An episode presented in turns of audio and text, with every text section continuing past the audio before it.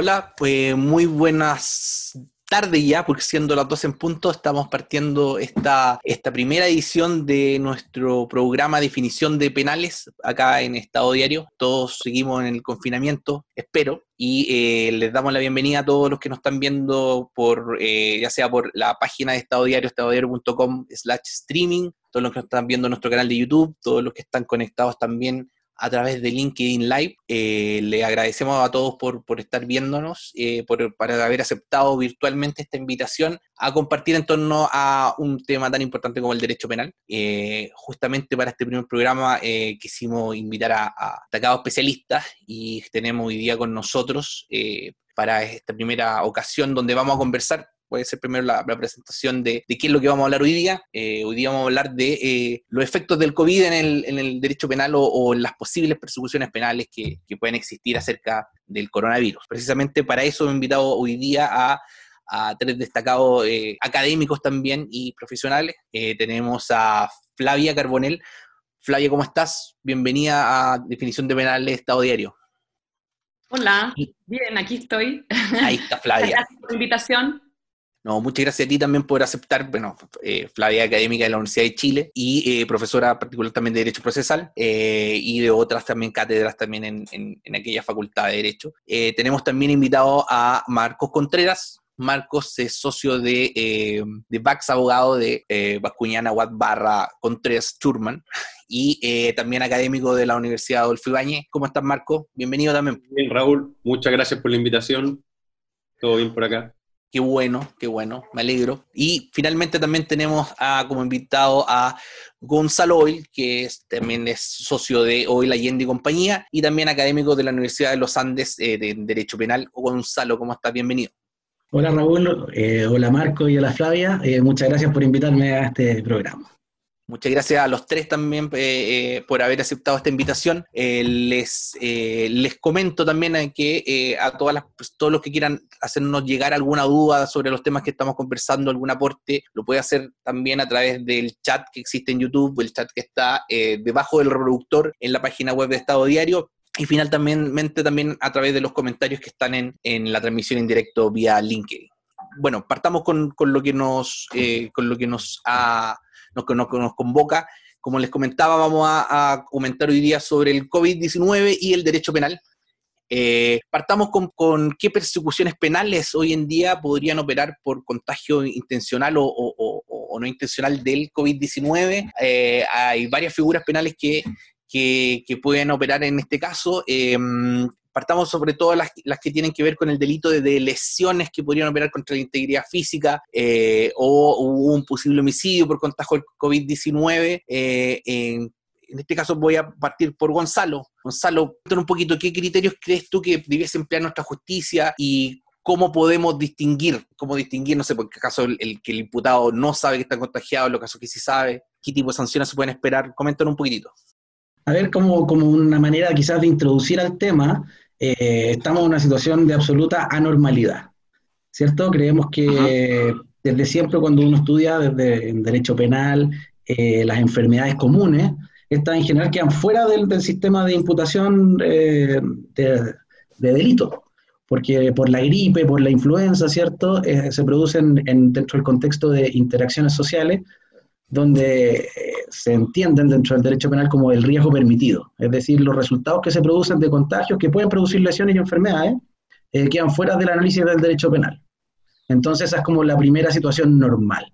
Hoy día estamos eh, en otra situación, ¿cierto? El coronavirus, eh, una pandemia mundial, una pandemia que obviamente también afectó a Chile, que ha generado un estado de catástrofe, que ha generado entonces normativas de las autoridades sanitarias para limitar la interacción social, para eh, limitar el desplazamiento. Y entonces, de alguna manera, ya no podemos estar frente a las situaciones normales de entender que estamos frente a un riesgo permitido. Y entonces, eh, dependiendo del delito, ¿cierto? Tanto de lesiones como los delitos de homicidios eventuales que se puedan producir, eh, sí van a, quedar, van a caber dentro de las figuras que sean posibles de aplicar. Ahí entonces podemos eh, tener las figuras de homicidio como de un grupo y también las de lesiones dentro de otro grupo. y además probablemente vamos a hablar más adelante de otros delitos que son de peligro y que atentan precisamente contra la salud pública. Dentro de los delitos, por ejemplo, de, lesiones, eh, se me ocurre como el que salta más a la vista eh, los resultados que, o sea, el delito de lesión, ¿cierto?, se castiga según el resultado que tiene. Nuestro Código Penal establece ciertas categorías del artículo 397, 398 y siguiente. Y en ese caso, entonces, según el tipo de enfermedad o lesión que se produce, es la norma que, lo castiga. Tenemos uno en especial, ¿cierto?, que, que, a mí me llama la atención, que podría ser aplicable y quizás puede ser objeto de discusión hoy día, que es el artículo 398, que habla de aquella persona que, a sabiendas, ¿cierto?, administra eh, una sustancia nociva. Y podría ser entendido, ¿cierto?, esta como aquel que, persona que posee la enfermedad, porque no olvidemos que en los casos de homicidios y lesiones, la persona tiene que tener la enfermedad, al contrario de los delitos quizás de peligro abstracto que vamos a ver después. En estos casos la persona siempre tiene la enfermedad y si la administra, por ejemplo, le tose en la cara, sabiendo ¿cierto? que tiene la enfermedad y con la intención precisamente de producir el contagio y este se produce y entonces le produce alguna enfermedad, o la pérdida de un miembro importante, una incapacidad laboral, una enfermedad por más de 30 días, etcétera, podría ser aplicable entonces esta norma que al final termina sancionando con una pena desde los 5 años y un día hasta los 10 años.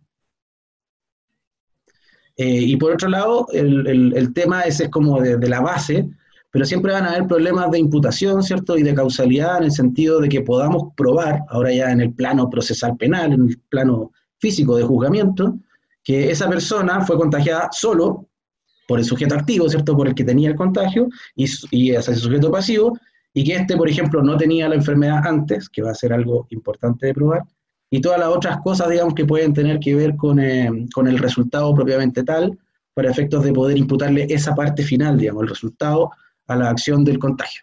Ahí entonces quizás, como puedo introducir un poquito el tema, le puedo abrir la, la, la palabra a los demás porque puedan cumplir complementar.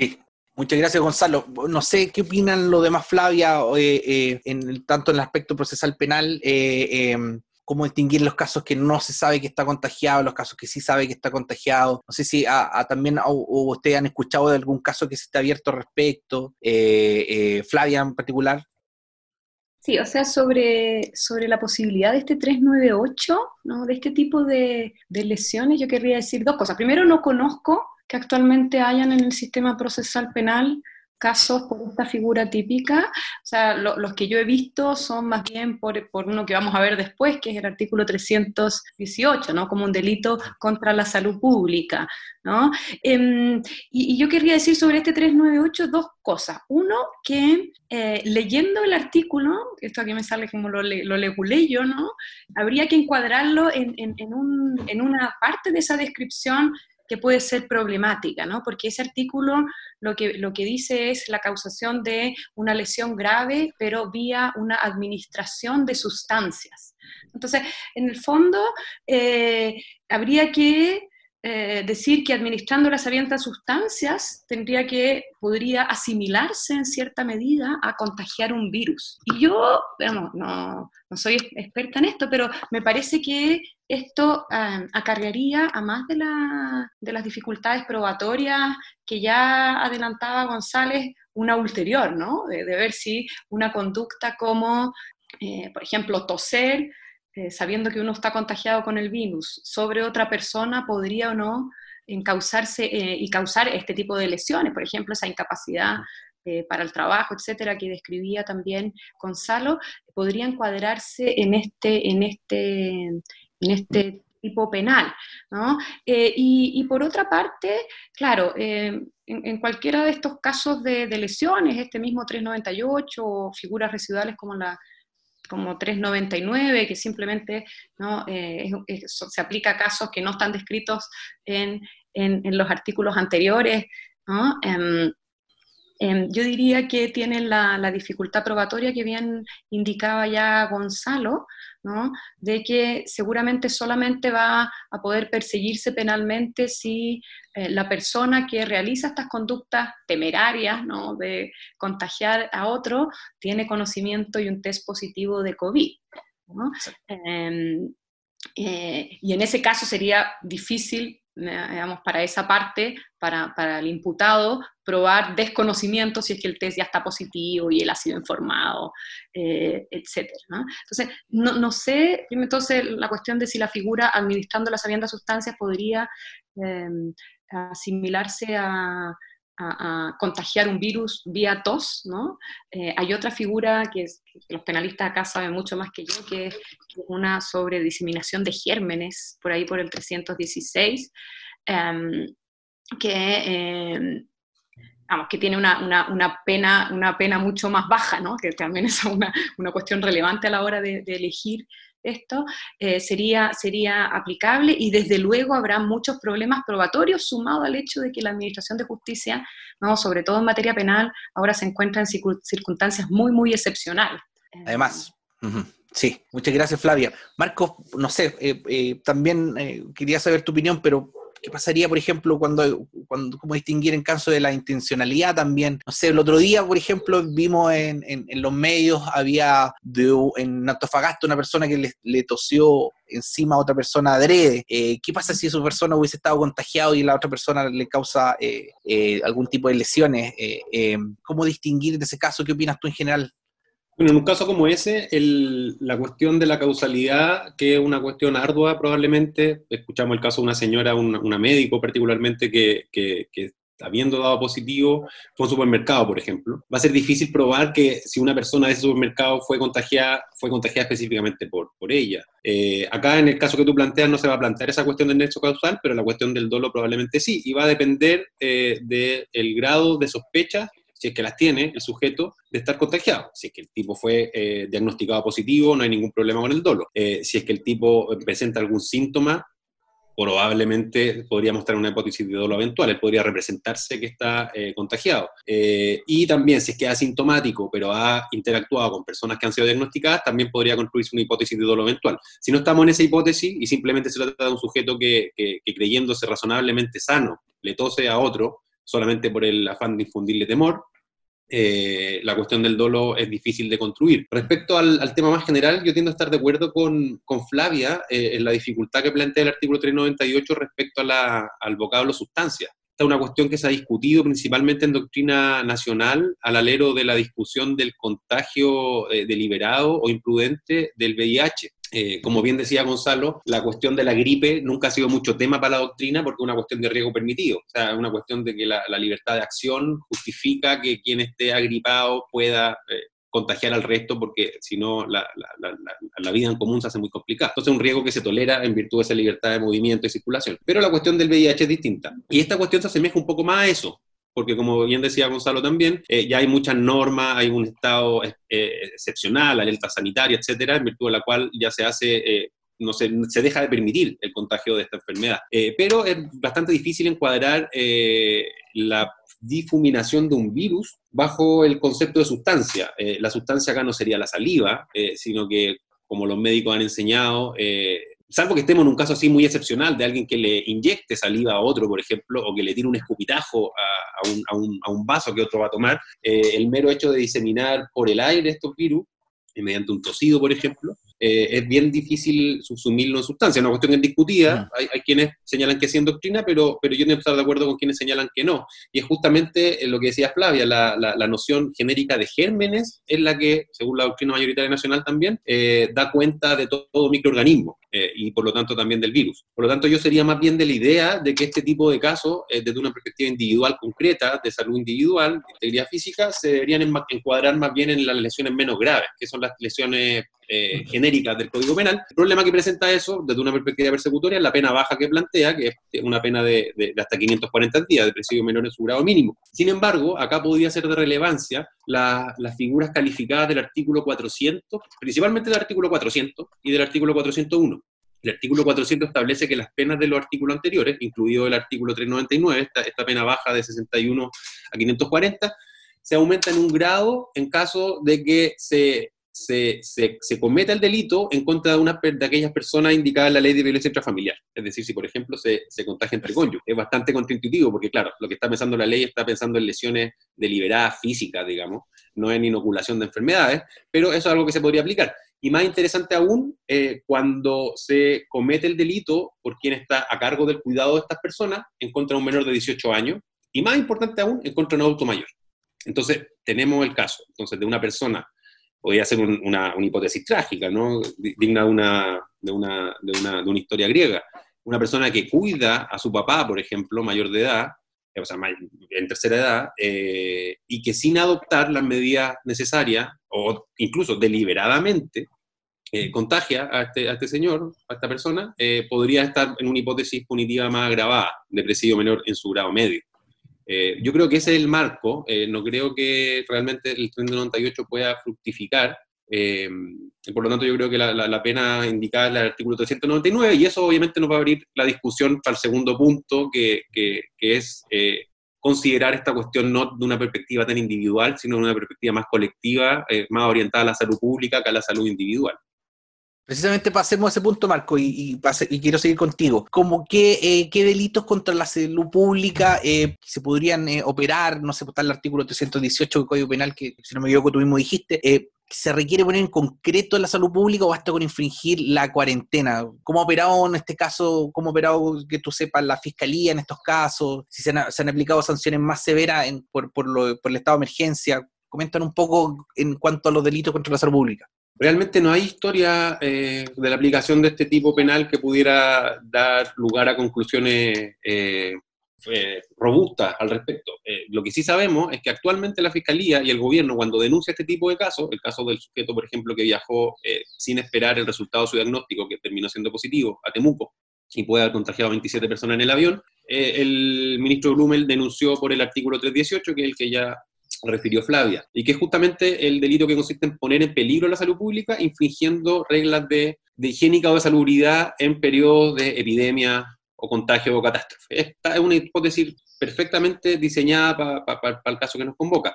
Eh, es una cuestión de salud pública. Y la gran pregunta que se plantea, como tú lo formulaste también, es si que se trata de una figura que requiere, en términos de derecho penal, si requiere un peligro concreto o basta con un peligro abstracto. ¿Esto qué significa?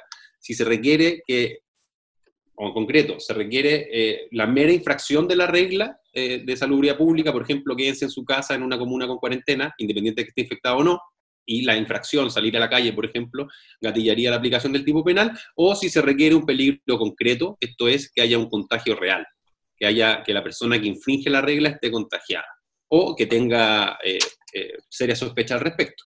A pesar de, la opinión mayoritaria de los columnistas que han escrito sobre este tema, eh, una, cuestión que se ha escrito más en columnas que en, que en tratado, obviamente no una cuestión que se discuta muy profusamente en doctrina, los columnistas del último día han tendido a señalar que se trata de un delito de peligro abstracto, que es probablemente lo que va a sostener la Fiscalía. Eso implicaría que cualquiera que rompe una regla, independiente de que esté contagiado o no, por ejemplo de cuarentena, pudiera ser perseguido por este delito. Yo, sin embargo, soy de la idea, por un argumento histórico, de que este delito es un delito de peligro concreto. No basta con la mera infracción de la cuarentena. Y esto porque este delito está desde el Código Penal original y se modificó el año 69. Y el año 69, la modificación relevante para estos efectos dejó el articulado casi igual, pero el año 69 la modificación que incorporó fue la frase el que pusiera en peligro la salud pública. Antes el tipo penal estaba redactado como un tipo de mero incumplimiento de la infracción, de mero incumplimiento de las reglas de higiene y salubridad. El que infringiera reglas de salubridad eh, y higiénica en momentos de epidemia y contagio. Esa era la norma anterior. Y el 69 se agrega esta cláusula del peligro a la salud pública. Si es que esta cláusula ha de tener algún efecto, y es la interpretación que, sugiere el principio del, legislador racional, darle algún sentido práctico a, las modificaciones legales, debería interpretarse como que se exige un peligro eh, concreto a la salud pública y no meramente abstracto, porque si fuera meramente abstracto bastaría con la indicación de la infracción al reglamento eh, y, a las normas de higiene y seguridad. Por lo tanto, en concreto yo creo que un sujeto que incumple la cuarentena sin estar contagiado no podría ser perseguido por este delito razonablemente, eh, y un sujeto que por el contrario, un sujeto que sí está contagiado y se relacione con otro, rompiendo la cuarentena o cualquier norma que le impida su libertad de movimiento, comete el delito. Eh, casos interesantes se podrían plantear como respecto del, sujeto que viajó a Temuco. El sujeto que viajó a Temuco no estaba diagnosticado. ¿Qué pasa en un caso como ese? No está diagnosticado, por lo tanto se plantea una cuestión de dolo. El tipo podría haber pensado que estaba sano y probablemente eso fue lo que lo llevó a viajar. A pesar de la sintomatología que presentaba. Sin embargo, ahí uno podría afirmar razonablemente que, estamos en presencia de dolo eventual, dada la situación eh, sintomática que presentaba y dada los exámenes que se hizo incluso, y el hecho que estaba esperando el resultado, hacen pensar que él se representó la posibilidad de estar enfermo por COVID, resultando después con posterioridad un peligro concreto, efectivo, que se, que se, que se aprecia ex a la salud pública, por cuanto él estaba contagiado, aunque no lo supiera con certeza en ese momento, puso en peligro eh, concreto la salud pública al poder contagiar a una serie de personas. Este, este tipo penal también presenta la, la, peculiaridad o esta perspectiva más genérica de abordar el problema, la, la, peculiaridad de que puede resultar opuesta a una consideración individual. Pensemos el caso, o sea, puede haber un caso que no haya, que haya contagio y que no haya delito de lesiones, pero que sí haya delito contra la salud pública. Pensemos en el caso de un amigo que le pide a otro contagiado, amigo de él, que lo contagie para, qué sé yo, para, ganarse una licencia en la pega, no quiere ni siquiera trabajar en teletrabajo, o para eh, enfermarse prontamente antes de que los servicios de salud colapsen. Eh, ese sujeto, obviamente, está consintiendo la lesión corporal, por lo tanto no es víctima y no se configura un delito de lesión corporal, pero tanto él, si es que infringe después la regla, como el sujeto que lo contagió, eh, podrían estar cometiendo delito contra la salud pública. Es interesante cómo las perspectivas pueden superponerse. No, eh, no hagan caso a la idea que, última que acaba de hacer Marco. ¿ah? no se lo recomendamos, por favor, como programa, como estado diario, no es recomendable. Eh, eh, Gonzalo, cuéntame un poquito cómo, cómo, ves tú este tema en general, si, si, el infringir la cuarentena acredita de alguna otra manera también, o, la persona que fue determinada por la autoridad para que esté en cuarentena y la infringe también podría operar en algunos casos como, como dolo, o, o, o sí, sí, y también en particular de si se podrían explicar, eh, eh, aplicar sanciones más severas eh, por el estado de emergencia, en este caso por aplicar la, ley orgánica constitucional de estado de excepción. Yo creo que el artículo 318, como bien decía Marco, ¿cierto? Al introducirse este peligro para la salud pública, quizás lejos de, volverlo más abstracto, lo problematiza y, y, necesita entonces probarse que existió ese peligro para la salud pública. Algunos se hablan como diferencia entre, entre peligro ¿cierto? y peligrosidad. Eh, son criterios que podrían ser, digamos, distinguibles y que podrían aplicarse acá para, para, resolver el caso concreto. Lo que también es importante es que nunca hay que perder de vista el conocimiento que tiene la persona de estar enferma, porque si la persona es, comete el delito de una manera imprudente, es decir, no sabiendo que tenía la enfermedad, no teniendo mayores conocimientos, eh, podríamos estar entonces frente a la presencia de una modalidad que no sería sancionada ni aún por el artículo 318, porque se requiere en esta conducta un, cierto conocimiento mínimo para efectos de poder además poner en peligro la salud pública. Yo también concuerdo con Marco en el sentido de que la persona tendría que, estar en ocasión de poner en peligro la salud pública y cómo la va a tener que poner si no es estando contagiado o estando con alta, o sea, estando efectivamente contagiado. Porque de, de qué otra manera entonces puedo poner en peligro la salud pública de qué manera podemos diferenciar, por otro lado, la infracción a la regla sanitaria, ¿cierto? Estas multas que aparecen eh, administrativas con el delito propiamente tal. Tiene que haber una posibilidad de diferenciación entre las sanciones de nivel administrativo con las sanciones de nivel penal. No pueden ser exactamente lo mismo porque entonces no habría una, distinción o un plus injusto que justificara eh, imponer una sanción de cárcel y no una sanción de multa. En ese sentido, entonces, yo creo que el 318 eh, que bien ha sido como el caballito de batalla que se ha empezado a utilizar por la Fiscalía, eh, va a ser resorte evidentemente de los tribunales, que haya algún tipo de jurisprudencia que permita delimitar cuál es el ámbito de aplicación concreto. Y, me llama la atención porque también a propósito del 318, unos artículos más atrás, como bien se mencionó, está el artículo 316 que también está dentro del contexto de la, de la salud pública. Y entonces, en ese caso, ¿cierto? Que, que, se nombró a propósito de, de, mi intervención de los delitos de lesiones del 398, este artículo 316 habla de el que diseminare gérmenes patógenos. Efectivamente, uno podría entender que, calza más con, el, con la estructura más molecular, ¿cierto?, de la enfermedad, pero dice que, es con el propósito de producir una enfermedad. Y entonces también la, doctrina, un poco pensando por qué se habrá incluido este, este, este plus, ¿cierto?, de intencionalidad, identifica la norma como, como una intención trascendente, es decir, algo más allá del mero conocimiento de que tengo la enfermedad y puedo diseminarla, excluyendo el duelo eventual y poniendo un propósito específico, ¿cierto? Una intencionalidad como un móvil que ah, hace que tenga una penalidad bastante mayor eh, o igual, definitiva, al, 398 o a las lesiones que se produzcan graves eh, del 397. De hecho, sanciona con presidio mayor en su grado mínimo, los mismos cinco años y un día a diez. Por lo tanto, eh, puede ser este delito, el que en el contexto actual podría ser más aplicable, tiene la problemática de poder buscar a través de indicios ciertos probatorios que efectivamente se tenía el propósito de producir una enfermedad, pero eh, si es que llegara a consumarse, perdón, a aprobarse estos hechos, podría ser perfectamente aplicada la norma. Y el 317, el que viene a continuación, sanciona con más gravedad, diciendo elevando la, prueba, la pena en uno o dos grados para el caso de, la muerte o lesiones que se produzcan con ocasión de esta, de primera diseminación de germen patógico, patógenos con el propósito de producir la enfermedad. De esta manera, entonces, extendemos desde los cinco años y un día hasta el completo catálogo de los 20 años de, de prisión, en su grado máximo.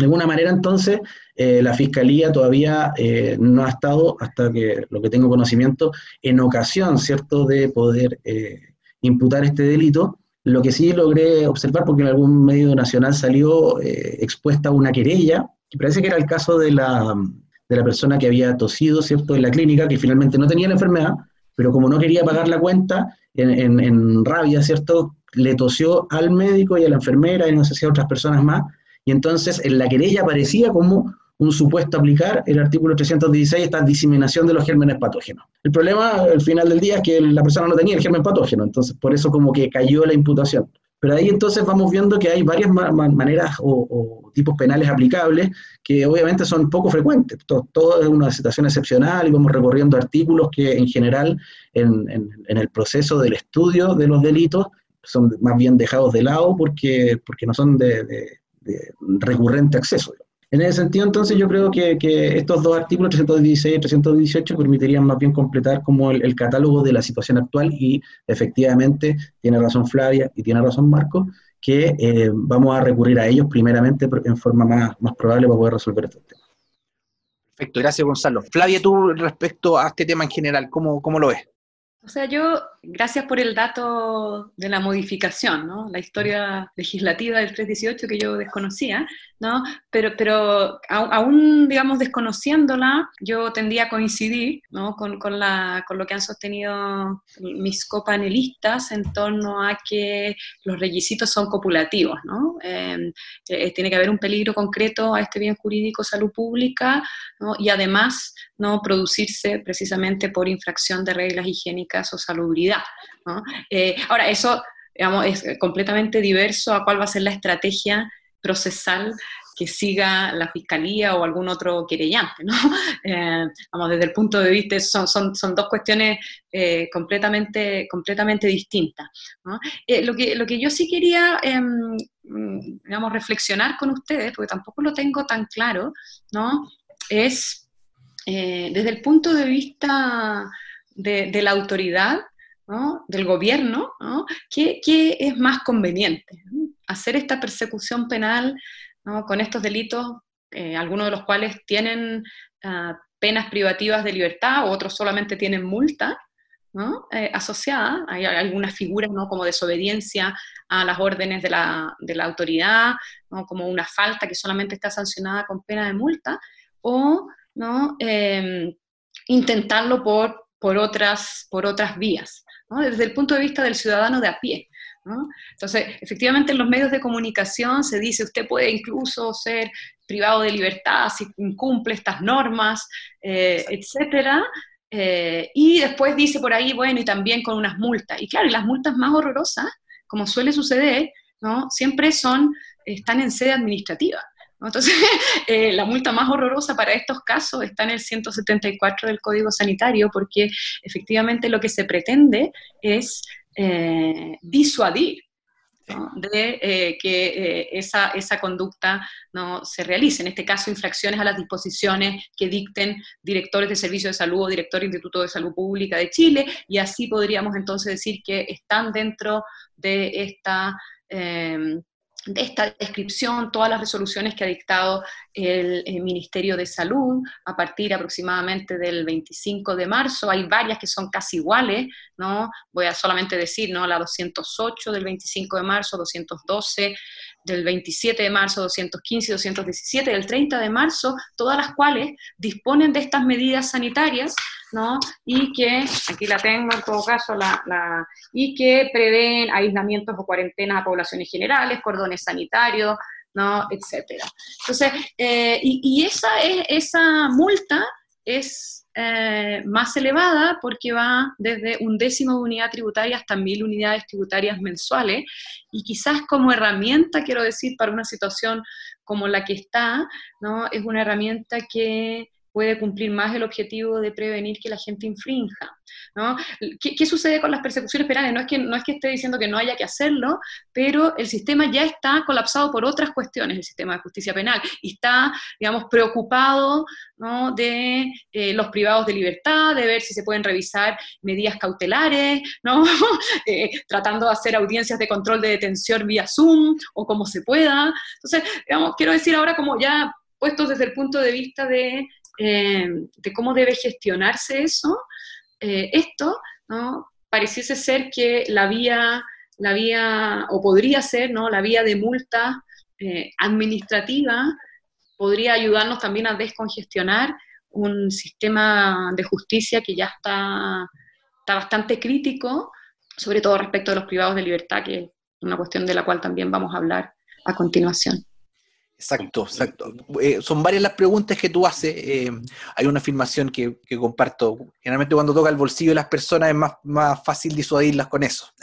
Eh, voy a darle espacio después a, Marco y a Gonzalo al final para que, para que puedan eh, si quieren hacer referencia a, todas estas preguntas en el aire que también hace, hace Flavia. Eh, pero antes quisiera, antes de llegar a, nuestro, a nuestra como última sección, les quiero recordar a todos los que están viéndonos en este momento a través de YouTube, LinkedIn Live o la página web de Estado Diario, eh, que pueden hacernos llegar también consultas que, o, comentarios que quieran hacer llegar a, los panelistas a través de, esas redes, a través del chat, a través de los comentarios de la, de la transmisión y nosotros se los vamos a transmitir acá al aire.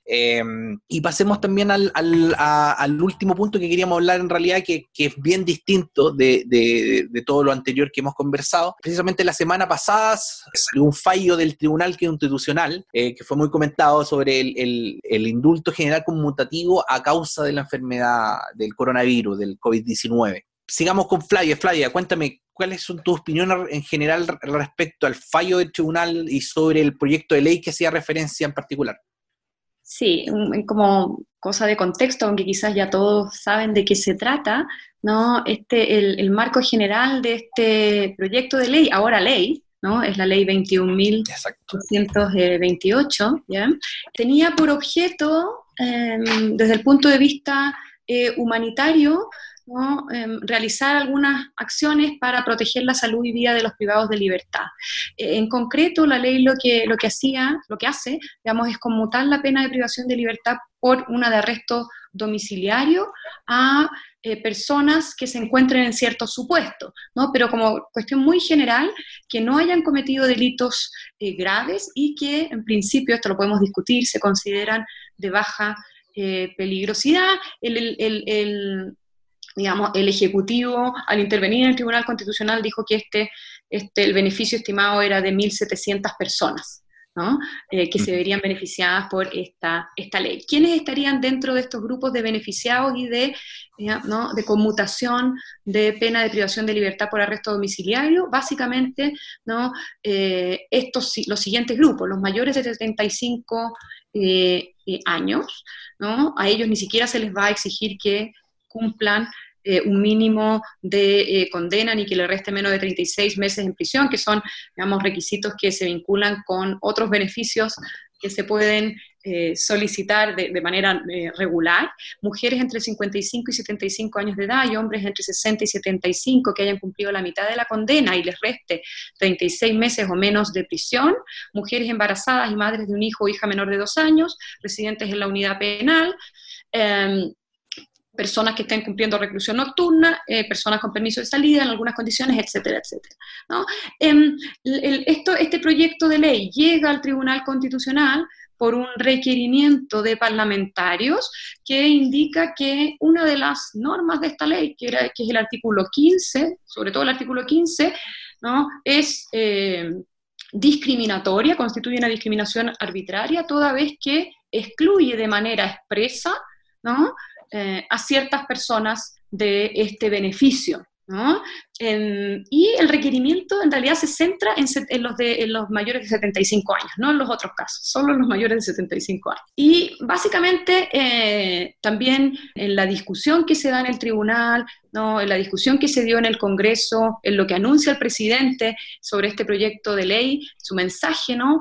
se excluyen de este indulto general eh, conmutativo eh, por, por, considerarse de extrema gravedad, gravedad, por respeto a las víctimas y por protección de la sociedad, vale decir, por conjugación de otros bienes jurídicos, estamos alerta sanitaria como evitar masificación de contagio y eh, garantizar la salud de los privados de libertad versus otros bienes jurídicos, como en este caso son protección de la sociedad, protección de las víctimas en determinados delitos, eh, se excluyen, como digo, de este indulto general conmutativo estos delitos de alta gravedad, ¿no? contra además bienes jurídicos como la vida, la integridad física y psíquica, la libertad personal, y, y dentro de esto están ¿no? Por ejemplo, sustracción de menores, tortura, asociación ilícita, violación, abuso sexual, parricidio, femicidio, homicidio, etc. Ahora, desde el punto de vista político de cómo se interpone este requerimiento es un requerimiento que muchos han señalado que es un requerimiento para obtener este indulto, esta conmutación de la pena para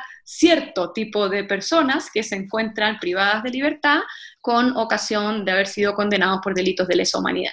No lo dice el requerimiento, pero el requerimiento solo se pronuncia con la discriminación que se produce respecto de los 75 años. ¿Y por qué? Porque dice que, bueno, estos 75 años constituyen en sí mismo un grupo de riesgo frente a esta, enfermedad y pone ahí unos porcentajes. Entonces solamente se dice, se produce discriminación con respecto a estos 75 años porque ¿no? Eh, se encuentran en el mismo riesgo sanitario y sin embargo, por la sola consideración de que han cometido un delito distinto, así más o menos argumenta el requerimiento, ¿no? por, la por esta sola consideración se les excluye y se está vulnerando con ello no solo la igualdad, sino también el derecho a la vida, ¿no? a integridad física y psíquica y a la salud de esos reclusos, respecto de los cuales no, no podrán digamos, eh, aplicarse este, este beneficio de conmutación de la, de, la, de la pena. Un par de palabras, porque seguramente ustedes ya conocen de qué se trata esto, ¿no?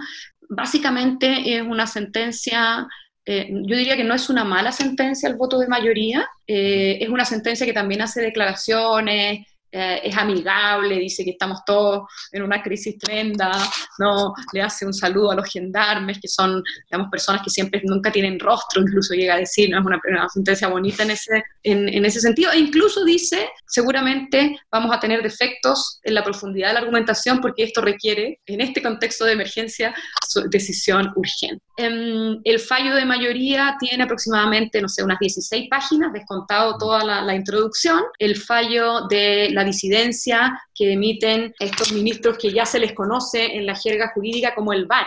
No sé si ustedes lo sabían. Vázquez, Romero y Aróstica. Vázquez, Aróstica y Romero se les conoce como el VAR. El VAR ya se consolidó como un grupo disidente eh, en, el, en el Tribunal Constitucional, además de todos los escándalos que han salido en estos días sobre lo que está viviendo ese, ese órgano, no me voy a pronunciar, pese a que me gustaría, esa, esa, ese voto disidente es muy breve, bueno, es breve en comparación a otros casos, tiene solo 12 páginas y luego hay dos prevenciones que, digamos, lo que hacen es estar de acuerdo con rechazar este requerimiento de inconstitucionalidad, y por eso entonces salió la ley tal cual, ¿no? Eh, luego la ley de indulto eh, aprobada eh, un par de días después, pero que dicen que es por otra argumentación. Esos son los ministros Letelier, Pica, y el ministro Pica hace un voto, una prevención más larga, un poco más larga incluso que el voto de mayoría. Entonces, ¿cuáles son las razones? Ahora, concentrándonos muy brevemente, ¿cuál es el razonamiento que realiza el tribunal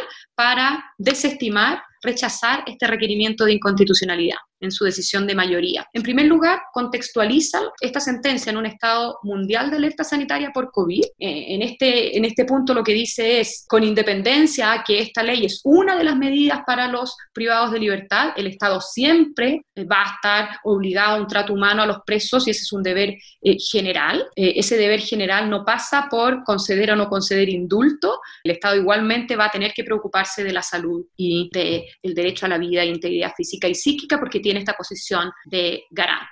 eh, en segundo lugar, luego de esta contextualización, lo que hace es decir que no hay vicios formales que consistirían en que se, habrían se habría el Ejecutivo excedido de las ideas matrices del proyecto ¿no? Em, de ley, Básicamente hay una escasa argumentación también por parte de los requirentes. Nunca hubo tampoco ningún reclamo durante la tramitación legislativa y por lo tanto no hay estos vicios formales. El tercer punto es no hay algo así como un derecho subjetivo al indulto.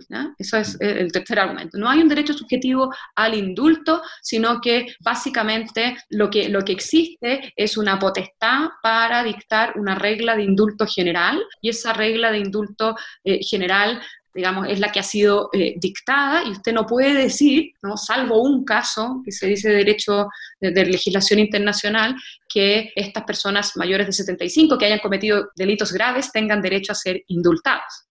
El caso de excepción es eh, una interpretación posible tratándose de los condenados a muerte, pero en realidad en este caso es que pueden solicitarlo. No es que hay una discusión, pero, pero ese podría ser un caso de un derecho subjetivo al indulto. Y en cuarto lugar, y aquí ya termino para que los demás opinen, dice no hay lesión a derechos fundamentales. ¿Por qué? En primer lugar, porque la discriminación no es arbitraria. Eh, en, cualquier, eh, en, cualquier, en cualquier norma y en cualquier indulto uno podría agregar lo importante es ver cómo se pueden balancear distintos valores o bienes jurídicos en juego, en este caso, cómo se puede balancear orden y seguridad pública, protección eh, de las víctimas versus estos eh, digamos, evitación de contagios masivos, derecho a la salud, derecho a la vida e integridad física y psíquica.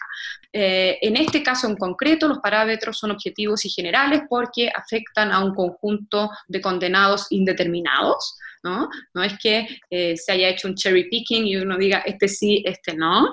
Y, y por último, ¿no? Em, la idea de grupo objetivo de riesgo, para los mayores de 75 años de los requirentes, ¿no? Lo que, lo, que, lo que se puede decir al respecto es que el rango etario no es el único factor que debe considerar eh, la ley y que en cualquier caso no, su exclusión no amenaza el derecho a la vida y la integridad física y psíquica porque en cualquier caso el Estado debe seguir garantizándolos por otras vías. Muchas gracias, Flavia. Me gustaría saber después tu opinión sobre lo que pasa en el Tribunal Constitucional. Te vamos a invitar después para comentar exclusivamente de eso. Eh, bueno, eh, Gonzalo, eh, ¿qué opinas tú un poco de, lo que comentaba un poco en detalle Flavia respecto a este fallo? Y hay un tema detrás también, porque, o sea, más allá de, este fallo enfocado en esta ley por el coronavirus, por el COVID-19, hay una discusión de fondo que tiene que ver también con, la conmutación de la pena para, para para las personas sobre, sobre 75 años. Eh, ¿Qué opinas tú? ¿Cuál es tu opinión, Gonzalo? Bueno, que impresionante ya el desarrollo que hizo Flavia de la sentencia, deja poco eh, para comentar más que sobre lo mismo. Eh, que el fallo tiene un fuerte, o el contenido, ¿cierto?, de la situación tiene un contenido político, porque fue presentado precisamente para un grupo etario que correspondía, ¿cierto?, a la defensa de, de cierto tipo de delitos cometidos por cierto tipo de personas, y que de alguna manera eh, intentan separarse de otros delitos comunes, ¿cierto? Que también podrían haber sido acreedores de, este mismo beneficio. Y en ese sentido, entonces, tiene una dimensión política eh, que, tiene los vicios que, que, ya Flavia, ¿cierto?, había expuesto en, recién. De alguna manera también tiene un componente ético esta, esta, este fallo o, no sé si lo tiene, o, quizás pudiera haber fundamentado un poco más en ese sentido, porque si lo que buscamos proteger es la salud de las personas, ¿cierto? Mayores de 75 años o básicamente población de riesgo, eh, no, no parece tan coherente desde el punto de vista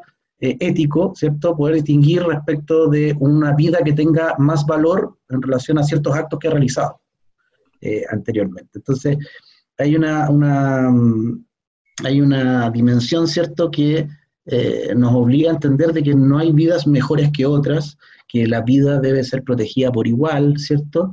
Y que mm, podría en la dimensión ética eh, pensarse en una cuestión discriminatoria porque ciertos grupos que están en riesgo, al igual que otros, no son protegidos. Es una dimensión entonces que eh, podría profundizarse, pero probablemente por las mismas circunstancias que, que, Flavia nos indica y que están referidas específicamente en la sentencia, ¿cierto? Había una cierta premura en tomar la decisión y, quizás no se pudieron ponderar todas las, las dimensiones que, que, se incluían en la problemática. Y finalmente hay una dimensión entonces jurídica. Lo tenemos la política, la ética y también una jurídica. Y en el, en el plano jurídico lo que, lo que se tiene que analizar, ¿cierto?, es que si desde el punto de vista de las normas que facultan el presidente de la República para, para la procedencia, ¿cierto? Y para las condiciones de los indultos generales conmutativos. Eh, se corresponden a sus facultades, como están planteadas la ley, eh, y si se afecta o no, entonces la garantía de la igualdad. Y como bien dijo Flavia, en definitiva, eh, no es o hay una discriminación que no es arbitraria y no sería arbitraria, porque en definitiva también hay muchas otras personas, aparte de los requirentes, quienes no podrían acceder al beneficio. Y entonces, como cualquier beneficio intrapenitenciario, eh, este se concede a cierto grupo de personas, por ejemplo, eh, las que tienen buena conducta, ¿cierto? Y han transcurrido un cierto lapso desde el cumplimiento de la pena. Y así, en definitiva, entonces siempre el legislador ha ido encontrando eh, factores que permitan discriminar, efectivamente, sin ser arbitrario, la posibilidad de accesos a, hacia una libertad, digamos, progresiva. Y em, también, como, como bien Flyer lo señala, no era la única medida. Como señala el fallo del Tribunal Constitucional, no es la única medida y por lo tanto el Estado sigue siendo garante de la vida y de la salud de las personas. Y el fallo dice que, que en definitiva, al producirse esta descongestión por sacar a estas personas que están mayormente eh, en riesgo, eh, aquellas otras personas que no cabían dentro del indulto todavía van a ser beneficiadas porque van a eh, estar en una, en una situación que les permita mayor eh, aislamiento social eh, y menor interacción, ¿cierto? De alguna manera, entonces esto también vendría a protegerlos a ellos, ahora de manera indirecta. Eh, igual yo hubiera preferido, no sé, quizás un tratamiento de un enfoque más humanitario. claramente que la manera de proponer el requerimiento de inconstitucionalidad tampoco fue desde un punto de vista netamente humanitario, y ahí entonces como como nace el problema más bien político, la cuestión siempre se perfila hacia, hacia, hacia un sentido, pero por ejemplo, quizás desde el punto de vista académico, si uno ve como el fin de la pena, ¿cierto? Y lo atiende en esta dimensión, que va a estar como entre la retribución total del mal que alguna vez se causó o la prevención especial en sentido de ir aportándose la reinserción, ir eh, dando de alguna manera alternativas hacia la libertad, eh, quizás podrían haberse introducido criterios más bien de peligrosidad del sujeto en sí, una persona de 80 años quizás, ¿cierto?, que cometió un delito único hace mucho tiempo, por más que tenga mucha, mucha condena por cumplir, eh, ese delito quedó fijo, en el tiempo, si mantuvo bien la conducta, no sé, si cumplieron otros requisitos, podría haber sido también algún, de alguna manera beneficiado para, para, para poder cumplir esta parte eh, de la pena, ¿cierto? Y sin riesgo de un contagio. Ahora, finalmente, el, el, problema que surge también es que bueno, han habido columnas, ¿cierto?, que, que hablan del tema y, que se han publicado como que si esto equivale a una sentencia de muerte. Y no hay una probabilidad, no tenemos claro, ¿cierto?, no tenemos certeza de que las personas que no fueron beneficiadas van a morir. Eh, sabemos simplemente en parámetros muy generales que eh, el grupo de riesgo eh, no es un grupo de riesgo que tenga más posibilidad de contagio, sino que el contagio le va a producir probablemente algo peor, pero tampoco en una dimensión del 70, del 80%, no es, una, no es un grado alto de probabilidad de muerte o de las lesiones graves, como veníamos hablando, ¿cierto? Que el Estado necesariamente debe proteger por esa vía de aislamiento, de sacarlos de los recintos penitenciarios. Entonces, claro, hay muchos factores que, que uno va entrando en juego y que en definitiva entonces eh, permiten validar de alguna manera como este ejercicio democrático, como hablan ¿cierto? los ministros del, Tribunal Constitucional, porque lo hacen por mayoría. Entonces, al final, una persona puede haber dicho que sí por un voto, por un par de votos, ¿cierto? Es un lado u otro. Hay un ejercicio de mayoría que yo creo que lo que pretendió es solucionar de la manera más rápida posible este tema y, así entonces poder eh, salir al paso y beneficiar o terminar beneficiando por último a alguien antes de que se ocurran las consecuencias. Perfecto. Gracias, Gonzalo. Antes de darle el pase a Marcos para que nos pueda comentar al respecto, le queríamos agradecer también a la gente que, estuvo comentando a través de LinkedIn. Nos llegaron un par de comentarios. Nelson Valdés, que hablaba de que si, si enfoca este delito de vía lesiones, requiere un resultado. O sea, el contagiado debe enfermarse de COVID-19. No bastaría solo el contagio. De ahí hacer la distinción entre contagiado y quien presenta los, eh, los síntomas. Eh, y la gente que también nos felicitó por, por, por la iniciativa, eh, le agradecemos. Y Marcos, cuéntanos un poquito, ¿cómo ves tú este último tema que tiene un montón de listas que van políticas o también eh, que van más allá del fallo del TC sobre, sobre el COVID-19 en particular? Y yo, como no solamente somos abogados, sino también ciudadanos, voy a hacer un par de referencias políticas al respecto, que me parece que es la, que es la cuestión que está en el fondo de, este tema. Jurídicamente, solo me gustaría decir que me parece adecuada, me parece correcta la sentencia, en el sentido de que expresa deferencia al legislador democrático, eh, todos sabemos que, donde le aprieta el zapato al Tribunal Constitucional, la facultad más eh, criticada es el control preventivo de la constitucionalidad de las leyes, eh, y justamente es ese tipo de control el que debe ejercerse de forma más moderada.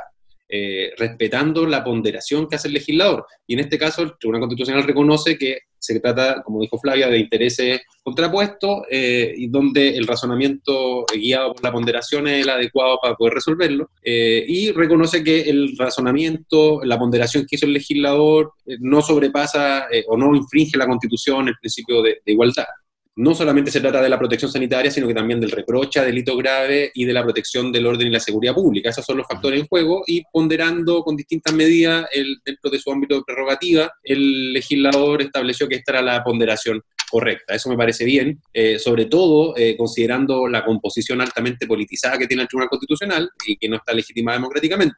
Entonces, hacer operar al Tribunal Constitucional ponderando en concreto y subvirtiendo ponderaciones que haga el legislador dentro de un marco razonable, es hacerlo operar, como dice Fernando Hacha, como una tercera cámara, sin estar legitimado democráticamente para ser una tercera cámara. Respecto a las consideraciones más ciudadanas o políticas, eh, me gustaría señalar la paradoja que se plantea respecto al grupo de requirentes, que son principalmente eh, parlamentarios de la UDI y Renovación Nacional, que mediante este requerimiento, eh, ellos que se plantean como paladines de la justicia y paladines sobre todo en contra de delitos de abusos sexuales contra menores y delitos terroristas, estaban promoviendo también que en este tipo de casos esos, esos condenados también pudieran ser objetos de esta o beneficiarios de esta conmutación. No solamente estaban los delitos de lesa humanidad, los delitos de tortura cometidos por personas de mayores de 75 años, sino que también delitos terroristas y delitos de abuso de menores delitos sexuales.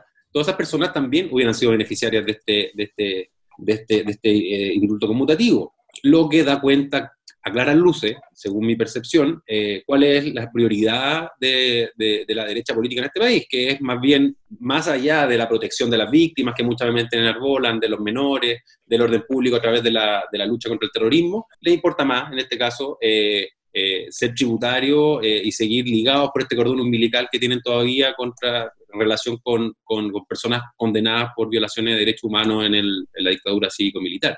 Me parece que esa cuestión política es relevante y que la ciudadanía tiene que ser consciente de ello, que la primera prioridad es esa, porque estaban, están, están contraponiéndose a un discurso bastante consistente a lo largo del tiempo en contra de los abusos sexuales, en contra de la delincuencia en general, en contra del terrorismo, porque también lo iban a ser beneficiarios de este indulto conmutativo a ellos. Eh, y la otra cuestión que me gustaría referir también en términos más, más, más políticos, más generales, es que, que existe un marcado cinismo por parte de todas las instituciones del Estado chileno en relación con el estado de las cárceles. a nadie le cabe duda que en las cárceles chilenas se violan derechos humanos día a día.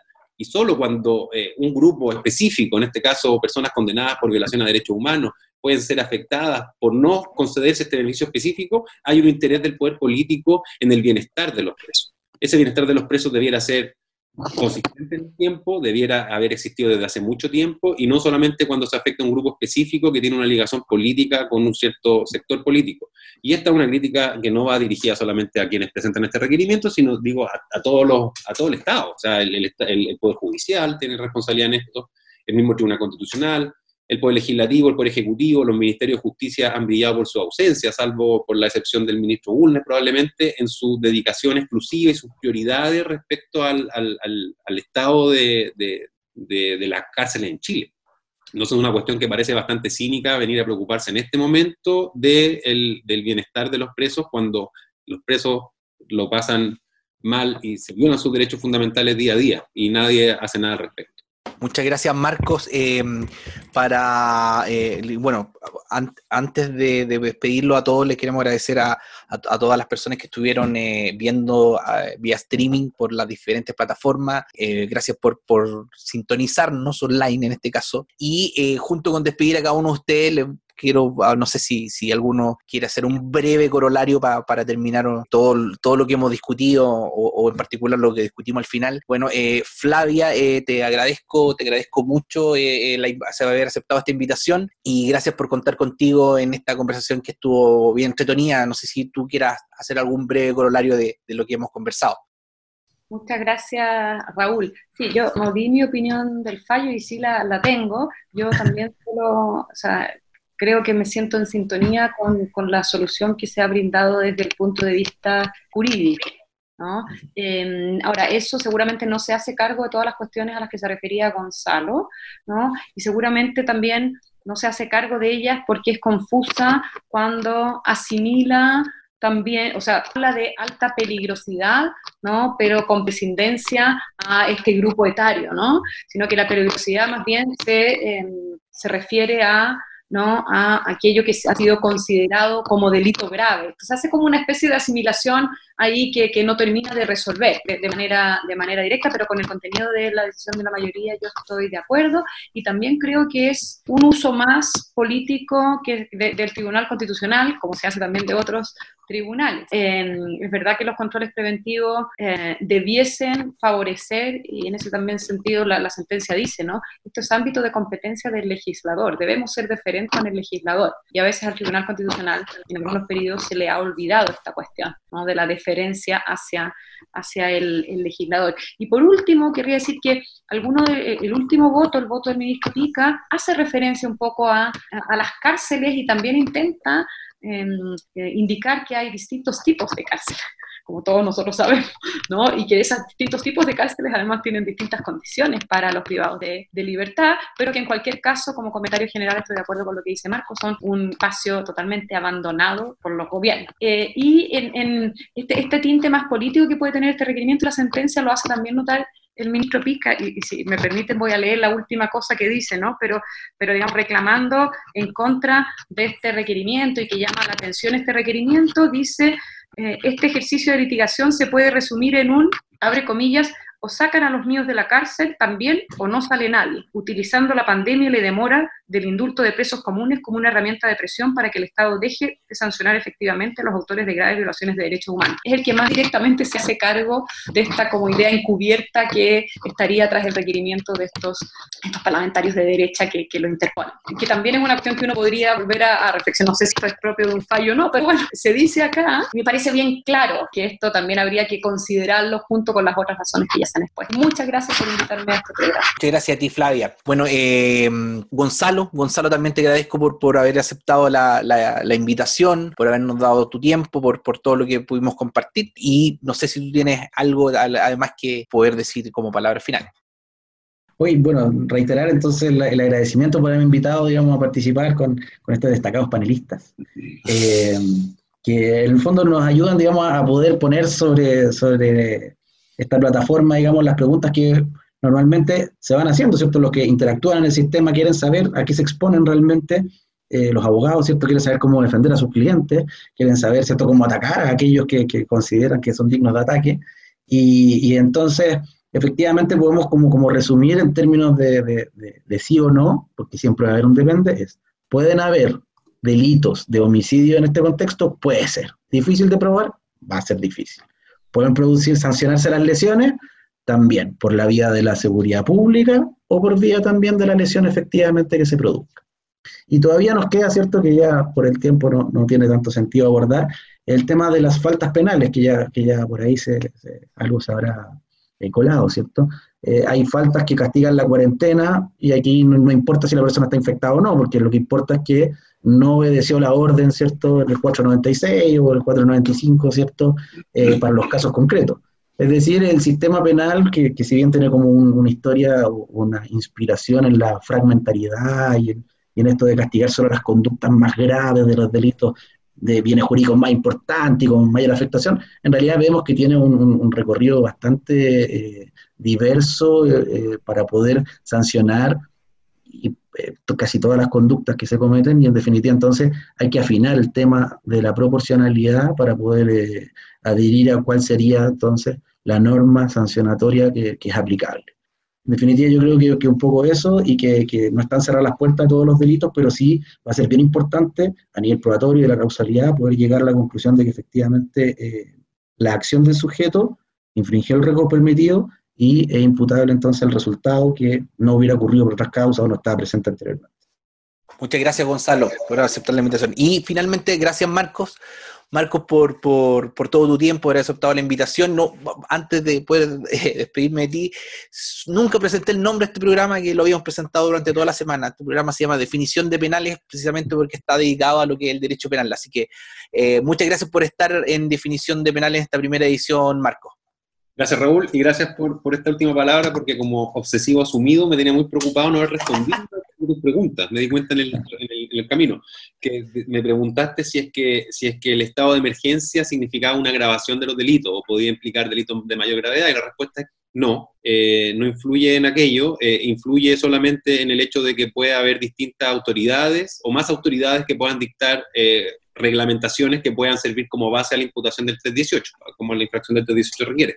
Y es, tan clara esa situación que el legislador con, la, con el sentido de oportunidad tan, tan, tan marcado que tiene, presentó ya, hay dos, hay dos proyectos de ley al respecto, estableciendo una agravante genérica para, casos de, de delitos cometidos en estado de catástrofe. Están pensando en esta hipótesis, obviamente, así como también hay, hay, también hay dos proyectos de ley que buscan eh, subir la penalidad del delito del 318 que paradójicamente en esta ley del 69 que yo señalé en la reforma fue bajada y ahora quieren subirla de nuevo. E, esos son, los, esos son los proyectos de ley al respecto, que también está bueno hablar del futuro de lo que viene, son los proyectos de ley que están dando vuelta, un estado de catástrofe como situación de agravación genérica de delito y una agravación del 318. Y muchas gracias por la invitación y gracias a todos los panelistas y penalistas por, por el tiempo.